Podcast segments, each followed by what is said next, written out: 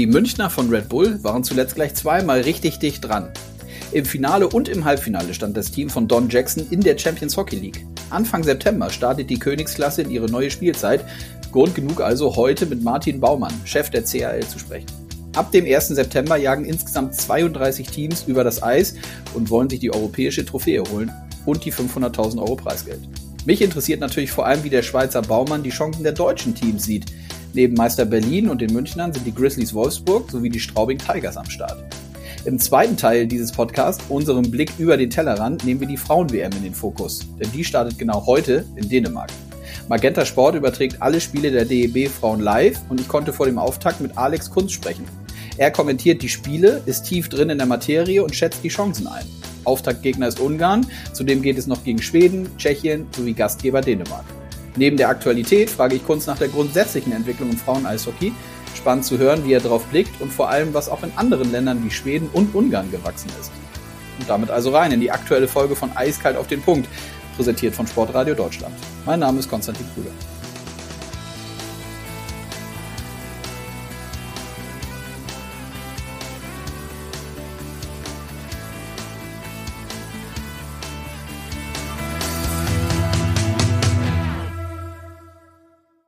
Ja, es ist Champions Hockey League Zeit. Es geht wieder los. Die Vorbereitung ist quasi vorbei ähm, und darüber wollen wir heute sprechen. Ich freue mich auf Martin Baumann. Guten Tag. Hallo, guten Morgen, grüß Gott. Grüß dich, danke dir für deine Zeit.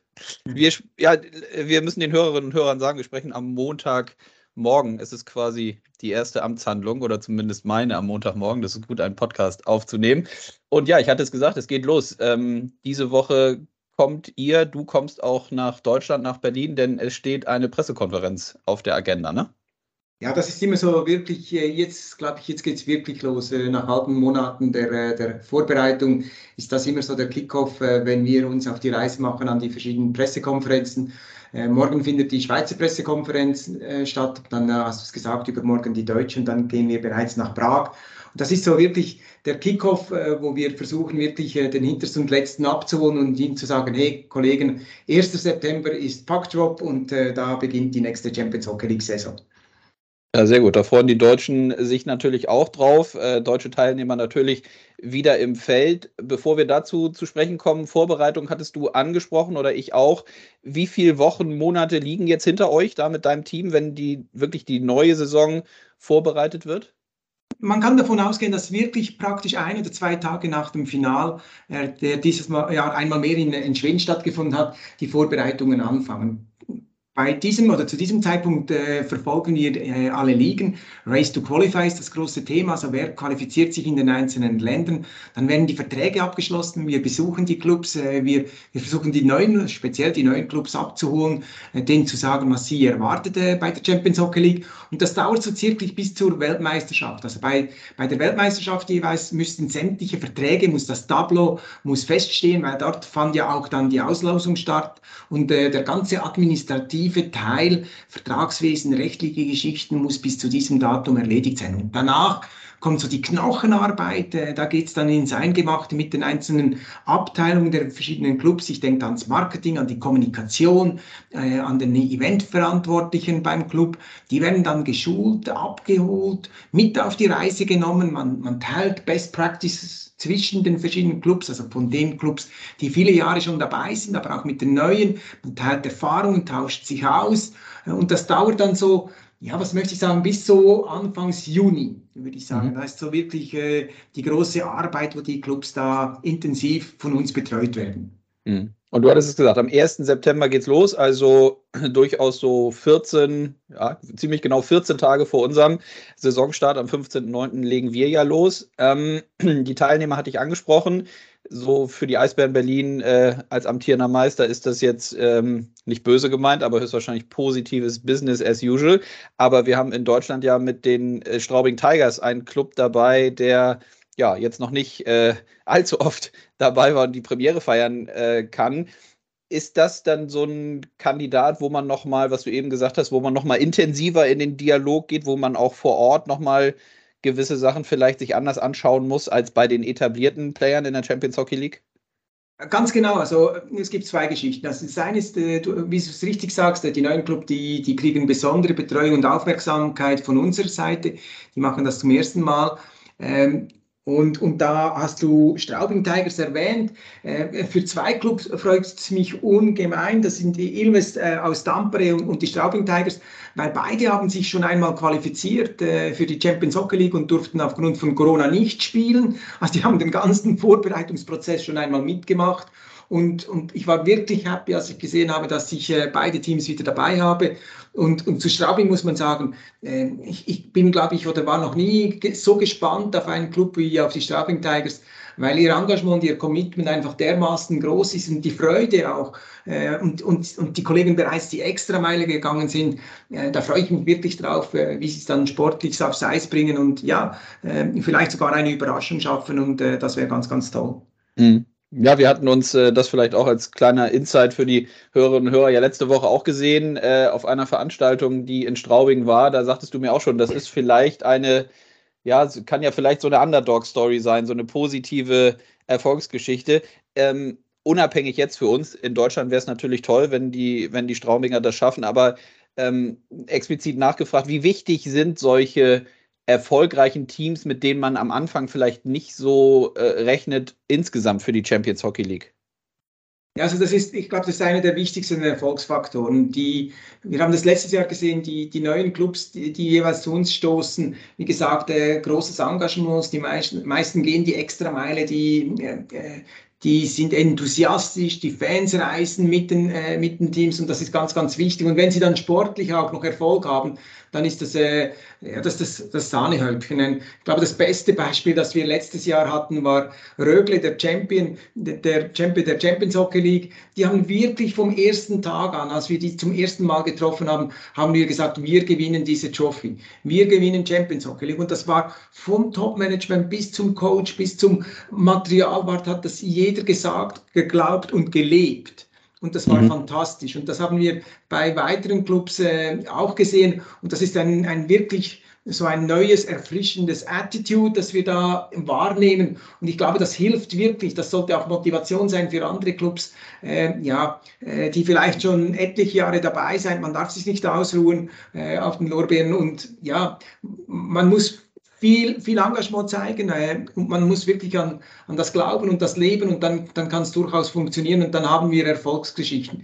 Vielleicht noch ein, ein Club, der genau das auch lebt, das äh, war Rouen aus Frankreich. Äh, Riesensensation geschafft als Underdog, äh, sich in den Playoff etabliert, äh, dass die ganze Stand, Stadt stand Kopf äh, und das sind immer wieder schöne Erlebnisse und zeigen eigentlich, was Champions Hockey League auch bedeutet.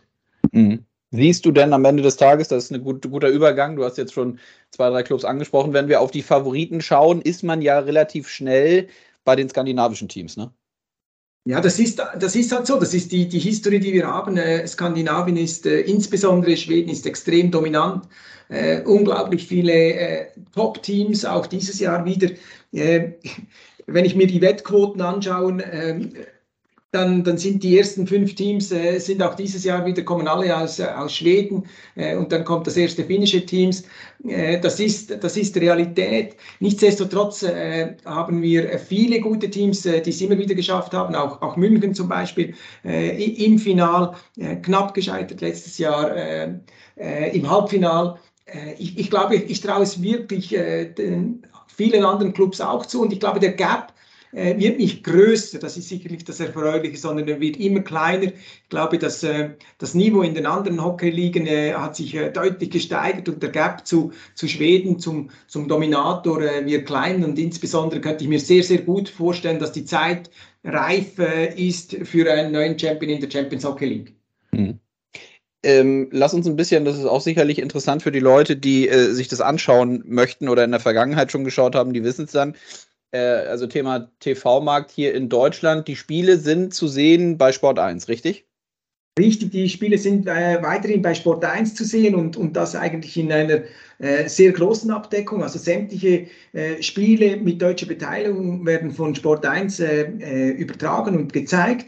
Äh, und auch mit äh, ganz äh, namhaften Kommentatoren. Das freut mich immer wieder, wenn ich als Schweizer, wenn ich Basti Schwele oder Peter Kohl zuhören kann und weiteren. und ich glaube, das ist sicherlich auch von Sport 1 ein großes Engagement, dass, dass diese Spiele da live übertragen werden. Mhm.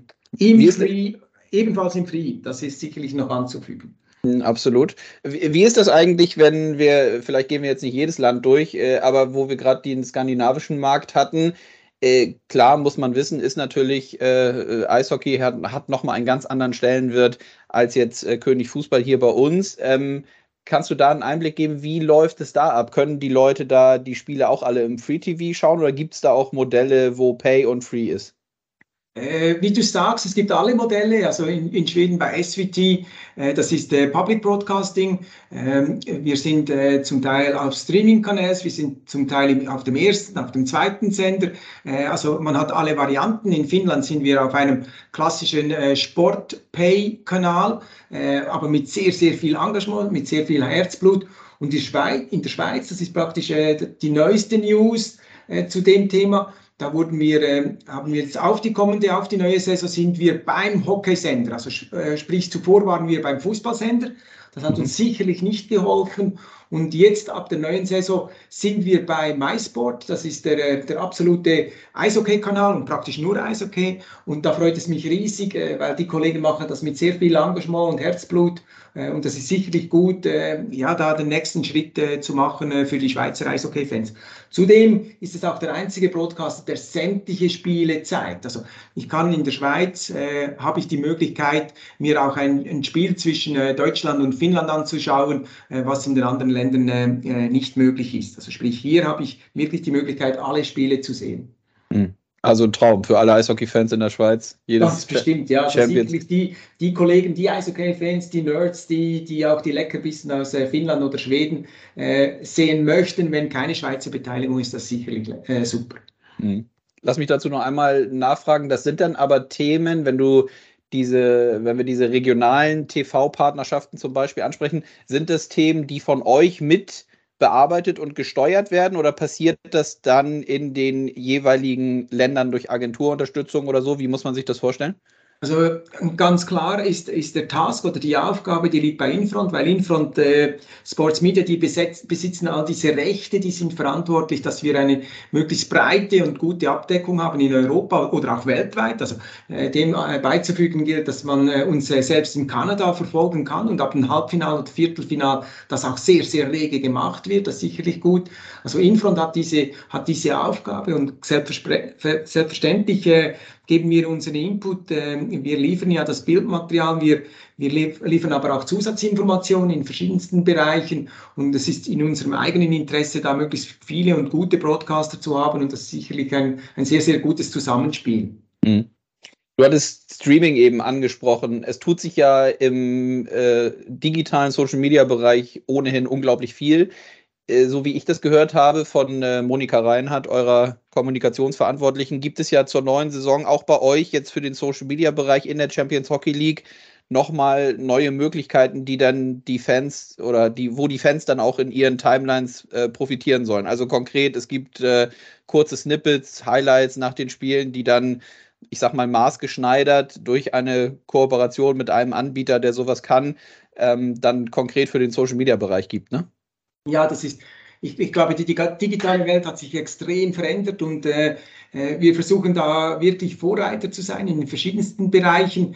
Ähm, wichtig ist, dass man äh, maßgeschneidert die verschiedensten Kanäle beliefert, äh, sei es Instagram, aber auch TikTok und so weiter. Und das machen wir. Wir haben eine, eine, ein, ein Tool uns angeschaut und implementiert, sind zurzeit in der Testphase, gehen nächste Woche mit dem Tool live, wo, wie du gesagt hast, eigentlich hunderte, Jahrtausende von Videoclips eigentlich automatisiert nach verschiedensten Parametern Regeln äh, und einem Regelwerk geschnitten werden können und die individualisiert dann äh, den Clubs äh, zur Verfügung gestellt werden können. Das Ziel äh, dieses äh, riesigen Projektes äh, sollte am Schluss sein, äh, dass man das sogar, man stellt sich vor, ein Newsletter äh, hat und, und bekommt mit seinen Lieblingsclips äh, von seinem Lieblingsteam und von seinem Lieblingsspieler. Das ist so die große Vision, wo man hin möchte und das Ganze, wie gesagt, auf die einzelnen Social-Media-Kanäle abgestimmt. das ist sicherlich die große Vision, die wir haben, um da Champions Hockey League noch breiter vermarkten zu können. Mhm. Ja, unglaublich spannendes Thema in der Tat und beschäftigt mich und uns natürlich auch tagtäglich, äh, wie man mit solchen Möglichkeiten umgeht. Ist das aus deiner Sicht, du hast es eben, so hörte sich es für mich an, ist das so vielleicht mit der entscheidende Step, um auch die Champions Hockey League in alle Zielgruppen und gerade auch neue Zielgruppen, du hast TikTok angesprochen, also es geht ja auch darum, eben Menschen, junge Menschen zu bekommen, die bislang noch nicht äh, regelmäßig im Eishockeystadion sind. Das sind höchstwahrscheinlich dann genau die Tools und die Möglichkeiten, die auch, ja, die unsere Sportart braucht, um da eben in puncto Aufmerksamkeit, Reichweite im Social Media den nächsten Schritt zu machen, ne? Ja, ganz klar. Also, äh, wenn wir uns überlegen, wie wir den Euro, den einzelnen Euro einsetzen, dann, dann geht es genau in diese Richtung. Das, äh, die großen Themen sind Fan-Engagement, Gaming, äh, wie, wie bringe ich, äh, wie bringe ich das Eishockey-Know-how äh, an die verschiedenen Generationen stufengerecht? Äh, das ist das große Ziel und das ist über Gaming ist das eine, eine ganz gute Möglichkeit. Ähm, dann aber auch die ganz, ganz junge Generation. Äh, TikTok ist sicherlich nicht mehr äh, meine Generation, da war ich äh, maßlos überfordert, als, als mir die Projekte vorgestellt worden, wurden. Ich bin aber begeistert und finde es eine coole Möglichkeit, Eishockey so den Jungen eigentlich zu zeigen und auf spielerische Art und Weise das Produkt da weiterzuentwickeln oder weiter zu vermitteln. Das macht riesig Spaß. Und beim Thema Fan Engagement, da geht es wirklich darum, wie schaffen wir es, diese Gesichter, diese Stars, diese diese, diese Spieler auf dem Eis, wie, wie schaffen wir es, denen ein Gesicht zu geben? Äh, und das geht über diese verschiedensten Spiele, die wir da anbieten, äh, diesen Gaming-Charakter, äh, dass wir das weitermachen. Wir müssen diese Ronaldos, diese Messis, wir müssen diese, diese Stars im Eishockey eben, äh, wir müssen die kreieren, wir müssen die promoten. Und es ist wichtig, dass äh, in, äh, bei Kerpedolo in, in Finnland oder bei Luleå in Skellefteå, dass die wissen ja, wer, was sind dann die, die Stars von Straubing, was sind die Stars von München. und das kann man nur über, über, über, diese, über diese Kanäle machen. Äh, da braucht es sehr viel Arbeit, äh, das zu machen, aber ich glaube, das, das wird sich ausbezahlen. Mhm.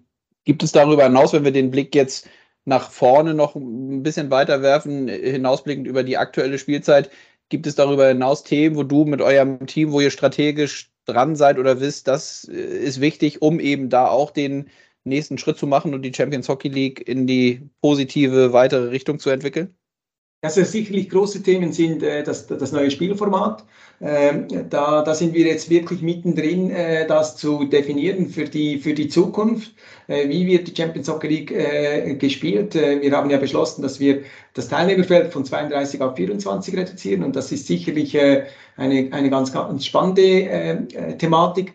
Dann das zweite ist, ist sicherlich im Digitalisierungsbereich, da wird es weitergehen. Da haben wir verschiedenste Themen auf der Agenda wie wir äh, die Zuschauer begeistern können. Und, und das Dritte ist, äh, ist wahrscheinlich sicherlich individuell mit allen Clubs. Ich glaube, äh, wir müssen es schaffen, dass wir auch in den Stadien äh, diese Atmosphäre haben, die wir äh, jeweils in den Halbfinals und Finals haben. Ich glaube, das wäre ganz, ganz toll, speziell jetzt nach der langen Corona-Zeit oder Covid-Zeit, dass wir das eigentlich schon in der Gruppenphase haben. Mhm. Ich glaube, da bin ich sehr zuversichtlich, äh, wenn ich so höre, dass äh, mit wie vielen Fans zum Beispiel Straubing äh, da an die Auswärtsspiele geht. Das ist genau das, was ich mir eigentlich wünsche. Und da hat es immer wieder Clubs gegeben, die haben wirklich die Hausaufgaben gut gemacht. Äh, denke da in Deutschland an, an die Augsburger Kollegen, an, an Bremerhaven letztes Jahr. Weil am Schluss ist es ist es wirklich, glaube ich, Champions League äh, ist, ist auch, äh, ja, das muss man erleben. Das ist eine Fanreise, äh, wenn man nach Belfast reist oder in die Tschechei reist oder in die Schweiz reist und dem Team folgt. Äh, da müssten wir individuell mit den Clubs eigentlich diese, äh, ja, diese Clubs, die das äh, in der Vergangenheit sehr, sehr gut gemacht haben, das müssten wir zeigen und die anderen Clubs motivieren, dass die denen eigentlich folgen und von denen lernen. Mhm. Ja, absolut verständlich. Hört sich total schlüssig an und höchstwahrscheinlich alle die, die mal unterwegs waren und die Reise getan haben mit ihren Clubs, werden das genauso sagen, wie du es geschildert hast. Das sind dann höchstwahrscheinlich genau die Momente, die man sonst ja auch äh, nicht bekommen kann, ne? denn nicht jeder spielt Champions Hockey. Das sind diese Gänsehautmomente, die, die, die, die es einfach, äh, die braucht und die machen es wert. Ich habe, äh, und das ist auch wieder äh, altersübergreifend, ich habe Fans getroffen, äh, ganz junge Fans, die mit den Teams mitgereist sind. Ich habe äh, Fans mittleren Alters, aber ich habe auch Fans, äh, Fans oder Sponsoren oder äh, Club aus verschiedenen Gönnerorganisationen erlebt im Ausland. Das sind einfach diese, diese Momente, äh, die sind ganz, ganz speziell, die machen es aus, wenn man äh, dann äh, verschiedene Fankulturen, äh, wenn da verschiedene Fankulturen aufeinander passen. Und das, äh, ich glaube, das ist, äh, das ist wirklich cool. Das ist auch cool das, äh, für die Teams. Ich glaube, das vergisst man immer. Es ist nicht nur ähm, äh, das Preisgeld, das, äh, das schlussendlich Champions Hockey League ausmacht, sondern es ist auch vom gegenseitigen Lernen in Europa dieser Austausch für, für, äh, für Coaches, für, äh, für, für, ähm, für alle Bereiche eigentlich einer Sportorganisation, wenn man sieht, ja, wie ist jetzt eine finnische Organisation aufgestellt oder wie ist eine tschechische oder schwedische Organisation aufgestellt, da kann man sehr viel lernen voneinander und ich glaube, das ist ganz, ganz wichtig. Hm. Ja, umso schöner. Ich erinnere mich gerade, als wir das letzte Mal gesprochen hatten, da waren wir voll in der Pandemie, äh, als du hier im Podcast warst. Und da ging es, glaube ich, nur darum, wie man irgendwie überhaupt den Spielbetrieb hinbekommt. Umso schöner, dass diese Themen jetzt auch alle wieder vor Zuschauern äh, funktionieren. Ne? Ja, also wir, wir sind wirklich zuversichtlich, äh, aber nicht naiv und nicht, äh, nicht grün hinter den Ohren. Ähm, es ist ein, ein dünner Pfad, wo wir uns drauf bewegen, aber mindestens in den meisten Ländern, wo ich jetzt war, sind alle sehr, sehr zuversichtlich. Ich hoffe, das wird auch in, in Deutschland so sein. Da habe ich am meisten äh, ja, Bedenken irgendwie, dass, dass was äh, passiert oder dass irgendwie gewisse Gremien sagen, äh, dass man das wieder einschränken müsste. Aber das hoffe ich wirklich nicht, weil ich glaube, das hat der Sport verdient. Ich glaube, äh, man hat jetzt gesehen mit verschiedensten Events, verschiedensten Veranstaltungen, dass es funktioniert. Äh, und insofern wäre es dem Eishockey sicherlich zu gönnen, wenn wir wieder volle Stadien hätten und eine ganz, ganz tolle Stimmung. Hm. Absolut. Letzte Frage, Martin. Ich hatte letzte Woche mit äh, Simon Schemberg hier gesprochen von der Alliance of European Hockey Clubs. Wir haben so ein bisschen nicht als großes Thema, aber wirklich auch nur als, als äh, Sidekick das Thema äh, Kalender, Eishockey-Kalender besprochen, also der volle Terminkalender.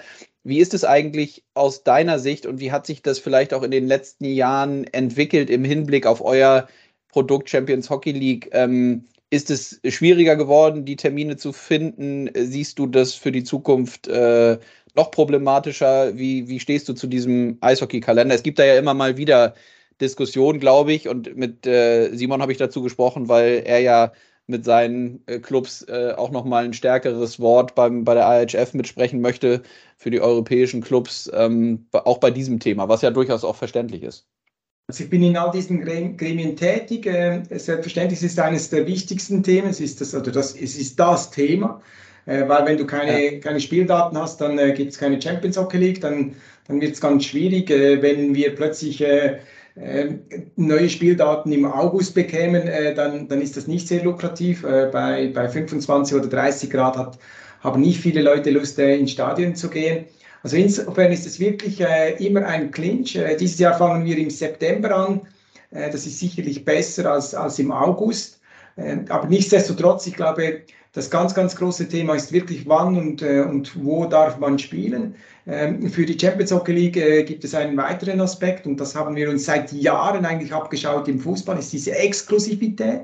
Ich glaube, mhm. wenn die Champions Hockey League wirklich den nächsten Schritt machen muss, dann muss das Produkt an, mindestens an einem Abend exklusiv sein. Da dürfen keine anderen Ligaspiele stattfinden, weil sonst ist es einfach schwierig, das Produkt zu entwickeln. Und glaube, da gehen wir auch in die richtige Richtung. Und dann ist es halt die Frage, ja, ist das, das hat jede Liga hat das für sich selber zu entscheiden. Ich habe da meine klare Meinung. Ich glaube nicht, je mehr äh, Spiele wir haben, desto besser das Eishockey wird. Ich glaube, äh, wir müssen uns auch überlegen, äh, vielleicht ist auch weniger besser und, und steigert die Qualität. Ich glaube, die Finnen äh, spielen, äh, ich weiß, die Finnen spielen mit Abstand am meisten äh, Spielrunden in Europa. Und das wird, macht die ganze Planung, was den Kalender anbetrifft, immer komplexer und schwieriger. Und, und insofern glaube ich, ja, vielleicht müsste man sich da mal überlegen, äh, vielleicht etwas zu reduzieren und äh, auch diesem Format Champions Hockey League würde es sicherlich gut tun, wenn wir äh, attraktive Spieldaten bekämen. Mhm. Zum Glück haben wir äh, Hockey Europe, äh, die Vereinigung äh, dieser äh, Top äh, 6 Ligen und der Champions Hockey League. Da tauscht man sich sehr rege aus zu diesen Themen, aber am Ende ist sich natürlich äh, jeder Liga-Direktor immer äh, mit seiner Liga am nahesten und, ähm, und es ist wirklich, wie du gesagt hast, ist, ist ein ziemlich intensiver und emotionaler Kampf um gute Spieltage und ein gutes Format. Mhm. Ja, total verständlich und trotzdem ja ein Themenfeld, das höre ich jetzt auch so raus und das ist, hört sich für mich auch total schlüssig an, wie du sagst. Ähm, sicherlich was, wo man perspektivisch immer mal wieder ran muss und die Frage ist, kann man sich da vielleicht auch aus anderen Sportarten was abschauen? Ne? Also mir fällt jetzt spontan ein äh, American Football, die, also ich, ich will jetzt wirklich nicht irgendwie eins zu eins miteinander vergleichen, das ist ganz schwierig, das weiß ich, aber da ist ja, so wie du es eben gesagt hast, so weniger ist mehr, funktioniert bei denen ja äh, äh, exzellent, ne? Das könnten jetzt meine Worte sein. Also ich nehme die auch immer als Beispiel, weil ich die verfolge und auch äh, deren Businessmodell mich sehr interessiert und das ein sehr lukratives. Äh, und wie du gesagt hast, man kann es nicht vergleichen, aber trotzdem, äh, ich, ich, glaube, äh, auch wenn, wenn die Schweiz zum Beispiel immer noch äh, äh, ausverkaufte Stadien hat in der, in der Liga, schlussendlich hat die Woche sieben Tage und weiß nicht, ob ich äh, mir als, äh, als Saisonkartenbesitzer, äh, ob, ob, das wirklich das Ziel sein äh, soll, dass ich drei, vier Spiele pro Woche äh, an, mir anschauen kann. Ich habe noch andere Hobbys, ich habe andere Verpflichtungen und so weiter. ich glaube, man äh, muss das einfach gut und seriös beleuchten und ja, nicht, dass man den Zeitpunkt äh, verschläft und, und, und die komplette Übersättigung äh, an Eishockey plötzlich äh, vorhanden ist, weil das, das hilft dann niemandem. Ich glaube, eine gewisse Exklusivität, äh, wie es der Fußball macht mit der Champions League, äh, ist, ist glaube ich, äh, ist, ist durchaus ein Showcase und, und wie du gesagt hast, NFL ist da sicherlich eines der besten Beispiele. Hm. Ja, finde ich auch. Also ich finde auch spannend, wie man guckt dann natürlich äh, naheliegend dann an die Themen, die auch so in dem eigenen Land sind und was jetzt hier so gerade in Deutschland passiert, äh, auch bei dem Thema ähm, ist schon, ja, machen das glaube ich, also es hört sich auf jeden Fall alles sehr gut an, ähm, wie die das machen und von daher ähm, war mir das eben eingefallen. Martin, dann haben wir das auch noch äh, mit im Podcast. Ich danke dir für deine Zeit. Ich äh, freue mich auch, dass dass es losgeht. Wir sehen uns in dieser Woche dann nochmal, auch hier in Deutschland, in Berlin bei der besagten PK. Und ähm, ja, bis bald, habt eine gute Zeit. Vielen Dank, äh, äußerst nett, äh, dass ich das machen durfte. Ich wünsche wirklich äh, dem deutschen Eishockey, äh, dass es äh, ein Team äh, in der nächsten Saison möglichst weit schafft. Ich glaube, die Deutschen hätten das verdient und vielleicht gibt es sogar eine Cinderella-Story, das wäre noch viel besser. Und ja, ich würde das den den äh, Grizzlies äh, wie Straubing äh, würde ich das äh, von ganzem Herzen gönnen, wenn sie da etwas erreichen könnten in der diesjährigen Champions Hockey League. Schönes Schlusswort. Ich danke dir. Bis bald. Ciao, Tschüss, ciao. Danke. Eiskalt auf den Punkt. Der Blick über den Tellerrand. Diese Rubrik, ich habe eben schon überlegt, ob das überhaupt treffend ist. Diese Rubrik heißt Der Blick über den Tellerrand. Ähm, irgendwie ist es ja schon treffend, weil wir so ein bisschen äh, außerhalb der Penny DL mal schauen, was los ist. Aber wenn man sich gleich anhört, über was wir sprechen, nämlich über das Frauen-Eishockey, dann ist das vielleicht doch nicht der richtige Begriff, denn da tut sich ja unglaublich viel. Und ähm, ja, auch deshalb freue ich mich jetzt auf das Gespräch mit Alex Kunz. Hallo. Hallo, grüß dich. Hi. Wo erwische ich dich? Wie geht's dir? Ja, zu Hause noch. Ähm, Vorbereitung auf das erste deutsche Spiel gegen Ungarn. Ja. Und äh, ja, natürlich geht es einem da sehr, sehr gut, äh, wenn es endlich, endlich losgeht, heiß auf Eis, ähm, wenn die deutschen Damen, äh, Frauen dann endlich loslegen können. Ja, super. Ja, genau, das ist der Anlass, weshalb wir sprechen. Äh, wir sagen mal den Hörerinnen und Hörern, wir sprechen jetzt am Donnerstagmorgen. Ähm, heute startet die Frauen-WM in Dänemark, eben mit natürlich auch deutscher Beteiligung. Das DEB-Team ist natürlich bereits da, spielen nämlich auch heute Nachmittag und du kommentierst die Spiele für auch unseren Medienpartner Magenta Sport. Ganz genau, ganz genau. Wir machen die äh, Weltmeisterschaft der Frauen zum ersten Mal bei uns, live mhm. und kostenlos äh, anzusehen. Und äh, klar, ist immer was Besonderes, da der Erste mit dabei zu sein und ähm, dann das erste deutsche Spiel sowieso. Man weiß ja nie so wirklich, wo die Mannschaft steht. Ähm, man hat viel ausprobiert und ähm, letztlich dann was am Ende dabei rauskommt, großes Fragezeichen, aber für einen guten Turnierstart drücken wir natürlich unseren Mädels feste die Daumen. Hm. Lass uns mal, bevor wir so ein bisschen äh, vielleicht einsteigen, wer die Gegner sind. Ich hatte gesagt, 15.30 Uhr heute geht's los, also zu sehen bei Magenta Sport. Ähm, vielleicht einmal auch von dir eine Einschätzung, was ich eben auch in der kurzen Anmoderation gesagt hatte, bevor wir losgelegt haben. Es ist ja unglaublich viel Bewegung in diesem ähm, Frauenbereich im Sport. Also nicht nur im Fußball, sondern eben halt auch ähm, durchaus bei uns im Eishockey. Wie nimmst du das denn wahr jetzt die letzten Wochen und Monate, Jahre? Weiß ich nicht, ob, das vielleicht ein bisschen zu hochtrabend ist, weil ich finde schon, dass sich jetzt in den letzten Monaten nochmal wirklich extrem viel tut. Und das sieht man ja eben auch daran, dass Magenta Sport und ihr dann eben auch die Frauen-WM übertragt. Ne? Mhm. Ähm, ja, ich hoffe, dass sich da in diesem Bereich was entwickelt in Sachen Frauen-Eishockey. Denn ähm, im Moment haben wir eine, ich glaube, Simner-Liga ist es in der DFEL.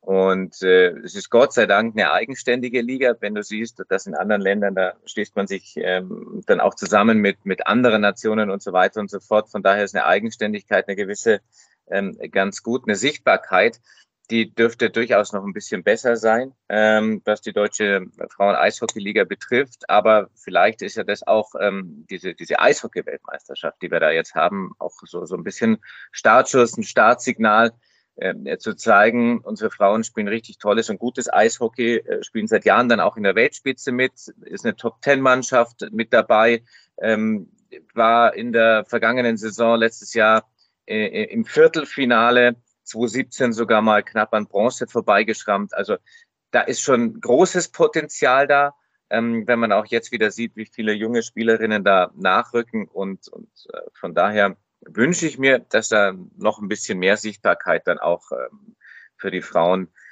ja, ist und äh, gestaltet werden kann.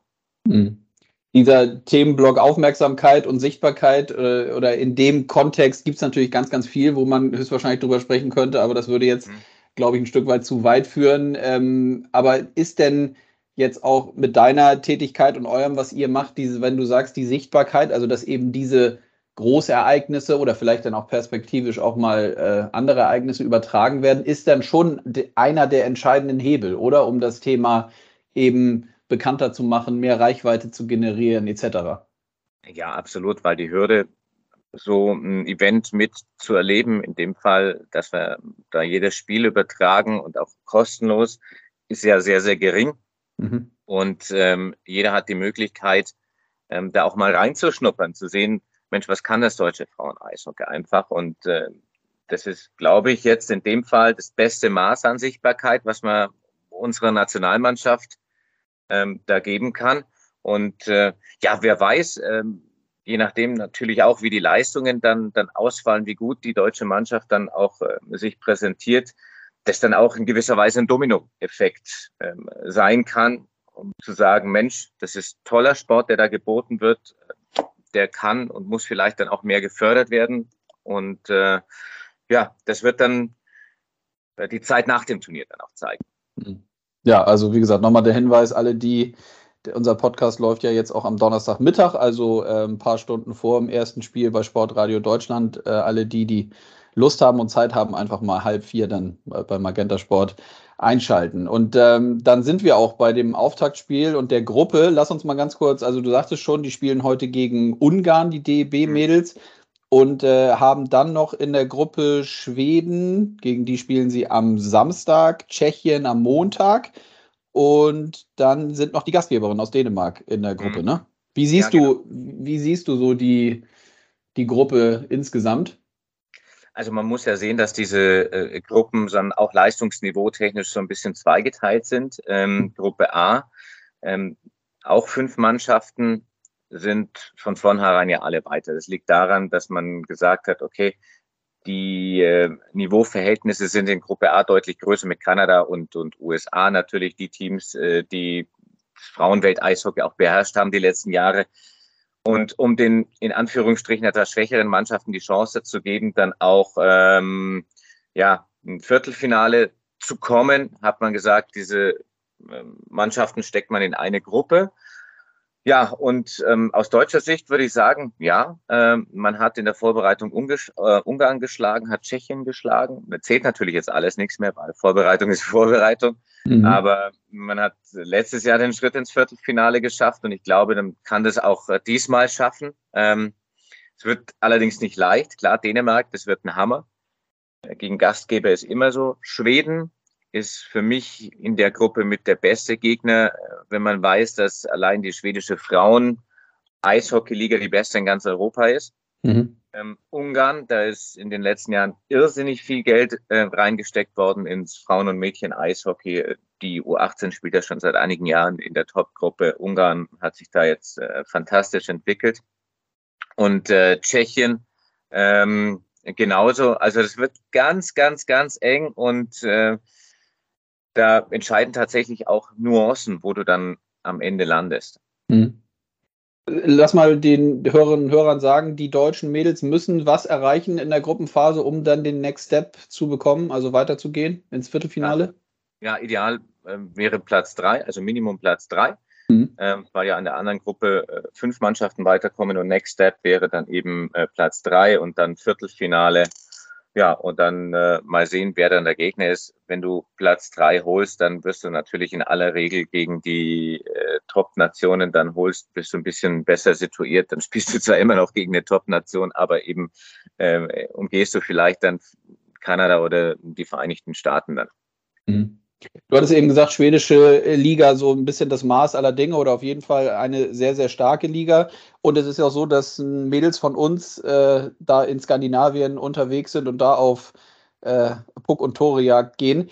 Ähm, ist das aus deiner Sicht ähm, ein, ein, ein, richtiger, relevanter, wichtiger Schritt, dass eben auch Mädels in anderen Ligen spielen? Am Ende des Tages, glaube ich, ist das ja für die Qualität der Nationalmannschaft, kann es ja eigentlich nur gut sein, ne? Ja, absolut. Wir haben äh, tatsächlich auch jetzt mit den Eisenschmied-Schwestern und mit Bernadette Karpf drei, die dann äh, nach, nach ähm, Schweden gehen, sogar noch mit Marie Delabre eine vierte. Dann mhm. haben wir aber auch noch ähm, Spielerinnen, die Nordamerika, der NCAA spielen, ähm, die Welke-Schwestern zum Beispiel. Auch das, ich sag mal, die beiden Liga, Ligen, die NCAA und äh, die schwedische Liga ist das, wo, wo sich Spielerinnen ähm, sehr, sehr gut entwickeln können. Ja, äh, geht tatsächlich auch so ein bisschen, das ist ganz interessant, auf Kosten der Schwedinnen, weil, wie man ja weiß, spielen sie eben nicht in dieser Top-5er-Gruppe, sondern eher dann in, in unserer Gruppe. Mhm. Heißt dann auch trotzdem, ähm, dass ähm, ja, sich die ausländischen Spielerinnen dort sehr, sehr gut entwickeln, sehr, sehr gut performen. Und ja, es ist ein guter Schritt. Wie das Gehaltsgefüge ist, kann ich jetzt ad hoc nicht sagen, aber umsonst machst du den Schritt nicht. Mhm. Ähm, geh mal davon aus, dass da, sage ich mal, zumindest eine ordentliche Aufwandsentschädigung dann auch mit dabei ist. Mhm. Ja, das ist ja auch natürlich ein Thema, was immer diskutiert wird. Ich habe gestern jetzt gerade auch nochmal einen anderen Podcast gehört, äh, wo es auch um das Thema Bezahlung und so ging. Da sind ja auch ganz, ganz viele Themen, glaube ich. Also Bezahlung im Vergleich Männersport zu Frauensport, ähm, Equal Pay, diese ganzen Themen. Ich weiß nicht, ob das alles zu 100 Prozent dann am Ende so kommt, Equal Pay, aber äh, ich glaube, es ist auf jeden Fall eine richtige Diskussion, dass natürlich auch mal darüber gesprochen wird, was die Mädels so in ihren Sportarten verdienen. Ähm, lass uns mal einmal auf den Kader blicken. Vielleicht kannst du einmal so ein bisschen einschätzen oder eine Richtung vorgeben für die, die auch nicht so tief drin sind und auch ich muss mich dazu zählen, also ich bin jetzt nicht so ganz tief drin, aber es gab ja den einen oder anderen Wechsel, also Julia Zorn zum Beispiel fällt mir ein, die ja nicht mehr dabei ist, die hinterlässt schon eine Lücke, Fragezeichen, oder glaubst du, dass das aufgefangen werden kann durch das Kollektiv? Ja, wenn du natürlich eine Nationalspielerin verlierst, die, ich glaube, 224 Länderspiele gemacht hat, Kapitänin, mhm. dann ist das erstmal ein Schritt, ja. Aber es ist ja nicht nur Julia Zorn alleine, die nicht mehr mit dabei ist. Eine Jenny Haas, eine Rebecca Ohrendorf, eine Anna Reich mhm. ähm, ist nicht mehr am Start. Es hat einen Umbruch gegeben, es sind zwar noch 15 Spielerinnen dabei von der letzten Weltmeisterschaft, aber ähm, ja, gerade diese Eckpfeiler, die wir da eben genannt haben, die sind dann eben jetzt auch nicht mehr mit dabei. Und die gilt es jetzt dann aufzufangen. Andere, wie eine Tanja Eisenschmied, die dann in eine Führungsrolle auch mit zusätzlich ähm, noch verstärkt mit reinrückt. Und dann ja, äh, viele, viele junge Spielerinnen, die Welke-Schwestern äh, zum Beispiel, die ja auch in der NCAA spielen in Nordamerika, die sind da mit dabei, die haben ähm, in der letzten Saison dann auch wirklich sehr, sehr gut performt oder in den letzten Jahren sehr, sehr gut performt, äh, trotz ihres jungen Alters. Es kommt da schon was nach und es gilt jetzt dann eben ähm, einzufangen, eine Mannschaft drauf äh, aufzubauen und dann äh, letztlich auch, das ist ja wie, so oft im Sport, ähm, erfolgreich zu sein. Äh, bin ich gespannt, ob dieser, dieser Schritt gelingt, ob dieser, dieser Schnitt, der da jetzt mehr oder weniger freiwillig gemacht wurde, dann auch äh, äh, erfolgreich sein wird, ob jetzt eben der Nachwuchs da ist, den wir uns erhoffen. Äh, für mein Gefühl sagt mir ja, ähm, mhm. da ist was da. Ähm, aber so ein großes Turnier dann zu spielen, wenn es dann losgeht mit dem Eröffnungsbully, ist dann nochmal was ganz was anderes. Mhm, absolut. Vielleicht nochmal einmal auch so, ich hatte mir den Kader natürlich auch nochmal angeschaut. Ansonsten so, die meisten Spielerinnen werden von Memming und Ingolstadt gestellt. Ne? Das sind ja auch, wenn man, wie gesagt, ein bisschen tiefer drin ist, für die Leute ist es dann keine Überraschung, aber das sind ja auch die Mannschaften und die Standorte, die jetzt in den letzten Jahren und ich sag mal von jeher so mit die besten Spielerinnen dann auch fürs Nationalmannschaftsteam stellen, ne? Ja, das ist so. Ähm, mhm. Die haben die Meisterschaft dann auch ja, ich will nicht sagen, unter sich ausgemacht, aber letztlich sind acht Spielerinnen jetzt dabei, die in der letzten Saison mit Ingolstadt deutscher Meister geworden sind. Mhm. Und ähm, das, das sagt natürlich einiges, ja, ähm, dass, da, dass da eine gute Qualität vorhanden ist. Memmingen ja sowieso. Ähm, ja, Planek ist auch so ein Thema. Ähm, einer der besten Teams, was wir hier in, in Deutschland haben, auf jeden Fall.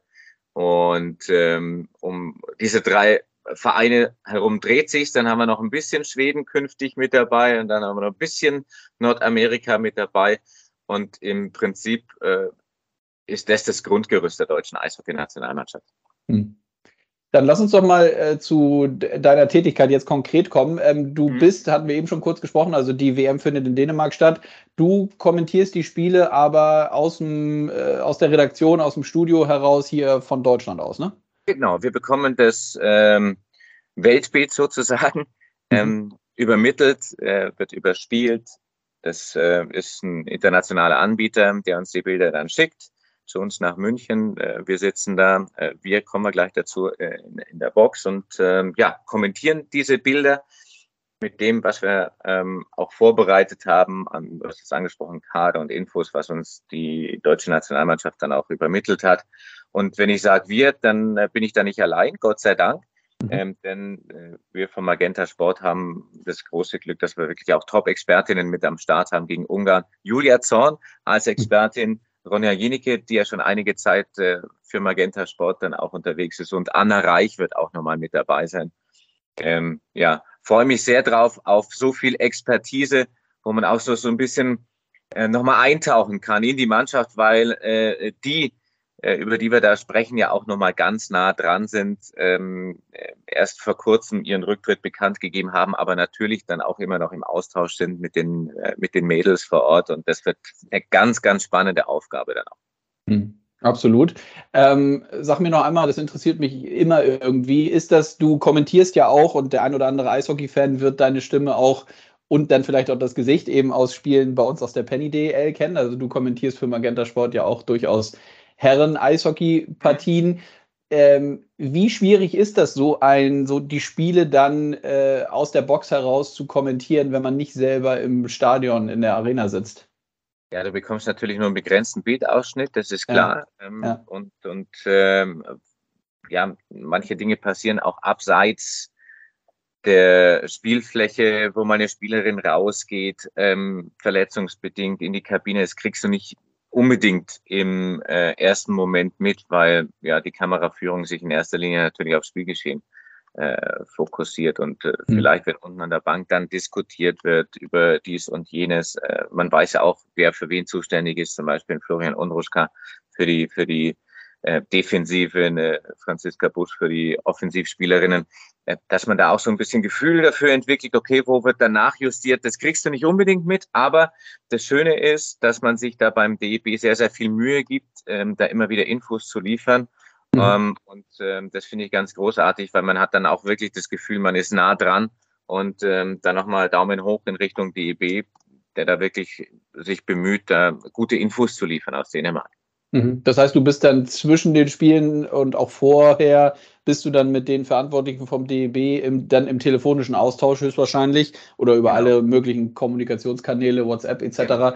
dass man dann nochmal das ein oder andere vielleicht auch für den Hintergrund und so einsammeln kann. Das ist ja auch immer extrem wichtig, ne? Ja, sehr, sehr wichtig. Gestern nochmal mit ähm, Bundestrainer telefoniert, mit äh, Thomas Schädler, mhm. einfach noch so ein bisschen zu erfahren, okay, wie hat er die neue Mannschaft gebaut? Was war denn der Fokus in der WM-Vorbereitung? Ähm, durch das Ausscheiden vieler wichtiger Spielerinnen verändert sich natürlich auch äh, eine, eine, eine Teamchemie, ähm, auch Powerplay, Unterzahl, die Special Teams, wie, wie will man da spielen, etc. pp. Und ähm, ja, da sind dann auch viele Gespräche dann notwendig, da so ein bisschen Gefühl dann auch dafür zu bekommen, was einen da erwartet, ja, während des Turniers. Mhm.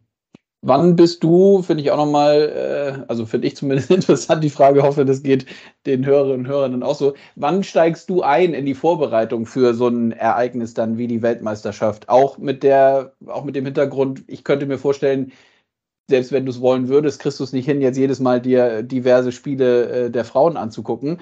Äh, schon gar nicht live. Das lässt deine Tätigkeit, glaube ich, auch nicht zu. Man kann dann natürlich viel Fernsehen oder Video Videomaterial sich anschauen. Aber ähm, ja, man guckt sich auch die Gegnerinnen an und, und mhm. guckt, was da irgendwie los ist und hast ja eben auch schon äh, kurz Einblick äh, gegeben, dass du da sehr tief drin bist, was sich auch in den anderen Ländern da im Frauen-Eishockey entwickelt hat und weiterentwickelt. Also wann steigst du ein in so eine Vorbereitung für so eine Weltmeisterschaft der Frauen? In dem Fall war es ähm, am vergangenen Sonntag habe ich damit angefangen. Klar, schon immer mal wieder beschäftigt mit, mit ähm, einzelnen, einzelnen Dingen, mit den Vorbereitungsspielen. Ähm, da ist ja der DEB auch sehr fleißig gewesen in Sachen Pressemitteilungen und, und so weiter und so fort. Da hat sich dann auch so ein bisschen angesehen, wer ist denn alles mit dabei bei der WM-Vorbereitung. In Fürsten sind ja nicht alle Spielerinnen mitgefahren. Dann mhm. letztlich musste Thomas Schädler dann auch einen Cut machen, wen nimmt er mit, wen nimmt er nicht mit, wer ist auf Abruf und so weiter und so fort. Das äh, bekommt man im Vorfeld mit, aber da sage ich mal so, das, äh, das Skripten, ähm, das heißt, sich einen Kader zusammenstellen mit allen möglichen und nötigen Infos, das beginnt dann wirklich schon eine Woche vorher im Schnitt, äh, weil es natürlich auch sehr, sehr umfangreich ist. Es geht ja nicht nur um die deutsche Eishockey-Nationalmannschaft, sondern auch natürlich auch um die vier vier äh, Gruppengegner, die wir da haben. Und mhm. das ist manchmal auch nicht so einfach, gerade in so einem Land wie Ungarn, wo jetzt erst die letzten Jahre äh, im, emporgekommen ist, dass sich Infos zu sammeln, weil natürlich eine Liegenstruktur dort auch ein bisschen anders ist ähm, und so weiter und so fort. Und ähm, ja, besser ist es da, sich schon, schon ein paar Stunden hinzusetzen und, und, und das alles mal genau durchzugehen. Gott sei Dank äh, sind die Verbände und die Verbandssprecher da alle sehr, sehr zuvorkommen, muss man sagen ähm, bin da viel mit, mit Infomaterial gefüttert worden. Ähm, Gerade ein Verband wie, wie Ungarn hat sich sehr drum bemüht. Pat Cortina natürlich bekanntes Gesicht dort als, als Head Coach. Mhm. Ähm, auch der hat mhm. da so ein bisschen mitgeholfen.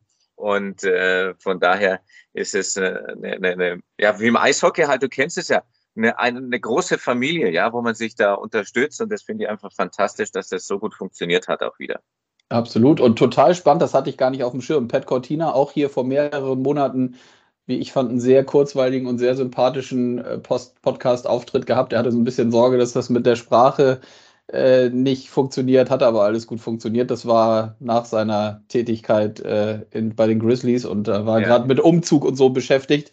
Äh, der, der Coach die, die Damen der, der Ungarn, war das, habe ich das jetzt ja. richtig? Äh, ja, ja.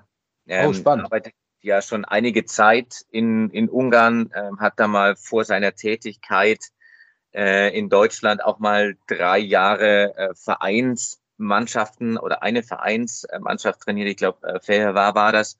Mhm. Und dann auch für den ungarischen Verband. Er hat es ja geschafft, und das ist ja auch das Besondere, hat man in Deutschland gar nicht so auf dem Schirm. Ähm, er hat es geschafft, beide Teams, sowohl die Herren als auch die Frauen in die Weltgruppe zu führen, in die A-Gruppe zu führen das ist eine fantastische Leistung, nebenbei noch als Vereinstrainer zu arbeiten. Das hat er ja nie irgendwie ausgelassen. Aktuell ja ein Amt und Würden beim SC Rissersee. Genau. Ja. Und ähm, äh, ja, äh, das ist schon ähm, bemerkenswert, was er da auch auf die Beine gestellt hat in Ungarn. Und da ist man ihm auch äh, sehr, sehr dankbar. Zumindest, äh, wenn man das so zwischen den Zeilen immer wieder äh, hört, äh, wird er da sehr vergöttert. Ja, das, also, das, also ich, ich hatte es auch nicht auf dem Schirm und da sieht man, dass ich dann, äh, super, dass du das nochmal sagen konntest, dass ich da nicht so tief drin bin.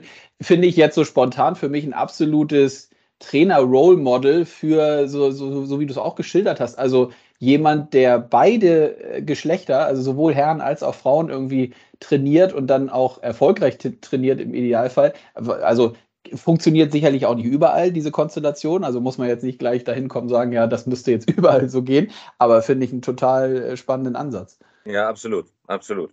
Und kann sich am Ende des Tages vielleicht auch äh, die Qualität auf der Trainerbank, das ist ja also ist ja auch nicht zu unterschätzen, ne, mit seiner Erfahrung, die er da reinbringt und durchaus auch den Blick eben von den Männern, ähm, könnte ja auch ein Vorteil für die Ungarin dann sein. Oder wie siehst du das? Ja, absolut, absolut. Äh, und Ungarn muss man sagen, wie gesagt, ich habe es vorhin schon mal anklingen lassen, man hat da die letzten Jahre viel, viel investiert ähm, ins äh, Frauen-Eishockey und man hat ihm da jetzt dann auch wirklich nochmal ähm, eine Top-Akteurin zur Seite gestellt. Delaney Collins ist seine Co-Trainerin. Ähm, sie ist kanadische Verteidigerin gewesen, dreifache Weltmeisterin. Und die hat natürlich auch was zu erzählen im Frauenwelt-Eishockey. Und äh, ich glaube, die beiden zusammen, die ähm, sind da schon sehr, sehr gutes Duo ähm, und werden, sagt mir zumindest mein Gefühl, da eine sehr, sehr gute Turniermannschaft auf die Beine stellen.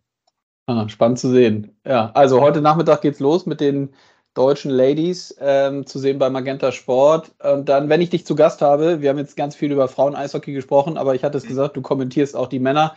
Ähm, sag mir noch einmal kurz, wir sind jetzt äh, ja so zweieinhalb, drei Wochen vor Saisonstart. Am 15.09. geht es bei uns wieder los. Ist das Kribbeln bei dir dann auch schon wieder da im Hinblick auf Penny DL? Mm, absolut. Ich war vorletztes Wochenende in Südtirol, Neumarkt, habe ja. dort einen Dolomiten Cup kommentieren dürfen. Mhm. Ähm, die Eisbären Berlin waren mit dabei, die Augsburger Panther waren mit dabei und dann äh, ist schon ein Zeichen, wenn die dann aufs Eis gehen, ähm, dass es jetzt endlich wieder losgehen kann und dass dieser äh, besagte Tag, den du eben angesprochen hast, gar nicht schnell ja. genug kommen kann. Ja, ähm, ich werde mir tatsächlich noch ein paar Vorbereitungsspiele reinziehen. Champions Hockey League werde ich mir noch reinziehen auf jeden Fall. Mhm. Ähm, da freue ich mich auch schon drauf, weil es ja tolle Gruppen sind, tolle Mannschaften, die da Ferienstadt, die nach Straubing kommen oder äh, Rapperswil nach München mit einem ähm, äh, Cervenka, der dann mhm. bei der letzten Eishockey-Weltmeisterschaft Topscorer war mit seinen ja. bald 40 Jahren. Äh, das sind schon tolle Mannschaften, die da kommen. Und ähm, verkürzt auch so ein bisschen Zeit bis zur Regular Season in der deutschen Eishockey-Liga. Und äh, ja, da merkt man dann schon, Sommer war jetzt fast wieder zu lang. und äh, kann wieder losgehen, ja, sehr gerne. Ja, absolut. Wir hatten ja, wie gesagt, Martin Baumann war hier vor dir, war mein erster Gast diese Woche. Wir haben über die Champions Hockey League und den Start gesprochen. Mhm. Diese Woche war auch Pressekonferenz in Berlin. Die Berliner können dann spielen im Valley, was allein schon ja irgendwie, finde ich, äh, nostalgisch ist. Und dann in der Champions ja. Hockey League spielen die im Valley gegen Frölunda äh, aus Göteborg. Also auch das ein Top-Team. Also wirklich, da sind jetzt schon mit Anfang September, so wie du sagst, vor dem regulären Saisonstart bei uns sind schon echte Leckerbissen dabei. Und dann wirklich abschließende Frage zum Herrengeschehen. Gibt es irgendwie eine Mannschaft aus deiner Sicht, die in diese großen drei, vier, die immer oben sind, Berlin, München, Wolfsburg, Mannheim sind da sicherlich zu nennen. Gibt es da irgendwie aus deiner Sicht jemanden, der so eine, der eine Überraschung schaffen kann? Ja, man muss das ja jedes Jahr immer wieder betonen, auch wenn es schon mittlerweile Usus ist. Aber die Straubing Tigers, glaube ich, auch in dem Jahr werden wieder eine gute Rolle spielen, weil mhm. ähm, ja Mannschaft größtenteils zusammengeblieben, dann auch punktuell verstärkt ein gutes Coaching. Ähm, bemerkenswert letztes Jahr wieder, als es am Anfang nicht so lief, als sie dann zurückkamen in die Spur, weil man ruhig geblieben ist. Das ist dann auch so das Credo in Straubing. Jetzt spielt man Champions Hockey League. Man wird natürlich sehen, wie man die Belastung wegsteckt. Aber mein Gefühl sagt mir, die Mannschaft, die wird da auch ähm, vorne wieder reinschnuppern. Kölner Haie, ähm, mhm. sehr, sehr erfahrene Mannschaft mhm. in der Saison, ähm, die sie da zusammen haben, jetzt dann auch nochmal verstärkt aus der KHL. Und ähm, so ein kleiner Geheimtipp, weil auch gut gecoacht. Ähm, Schwenningen könnte Aha. ein Wörtchen um Platz 10 diesmal mitreden glaube ich, sagt mir mein Gefühl. Ähm, bin sehr, sehr gespannt, wie sich dann entwickelt. Abstiegskampf wird super spannend, ja, mit im schlechtesten Falle oder im bestesten Fall, je nachdem, wie man das sieht, ob jemand von der DL 2 hochkommt mit zwei Absteigern. Ja. Das wird eine Knallersaison. Bin ich absolut von überzeugt. Du, was soll ich sagen? Ich lasse das mal so stehen. Da war ganz, ganz viel drin, was, glaube ich, äh, genauso mit so viel Spannung kommen kann. Und umso schöner, dass wir so eine ausgeglichene und spannende Liga dann irgendwie auch haben. Ne? Also können sich alle dann auch auf den Saisonstart freuen. So, ich danke dir, Alex, für deine Zeit, dass wir das noch vor dem WM-Start der Frauen hier unterbekommen haben. Hat Spaß gebracht. Ich drücke die Daumen, dass das alles klappt mit, der, mit deinen Expertinnen und mit den Spielen, die du kommentierst. Und freue mich, wenn wir uns bald wieder hören. Danke dir. Vielen, vielen Dank für die Einladung. Schöne Grüße. Bis dann. Ciao, ciao.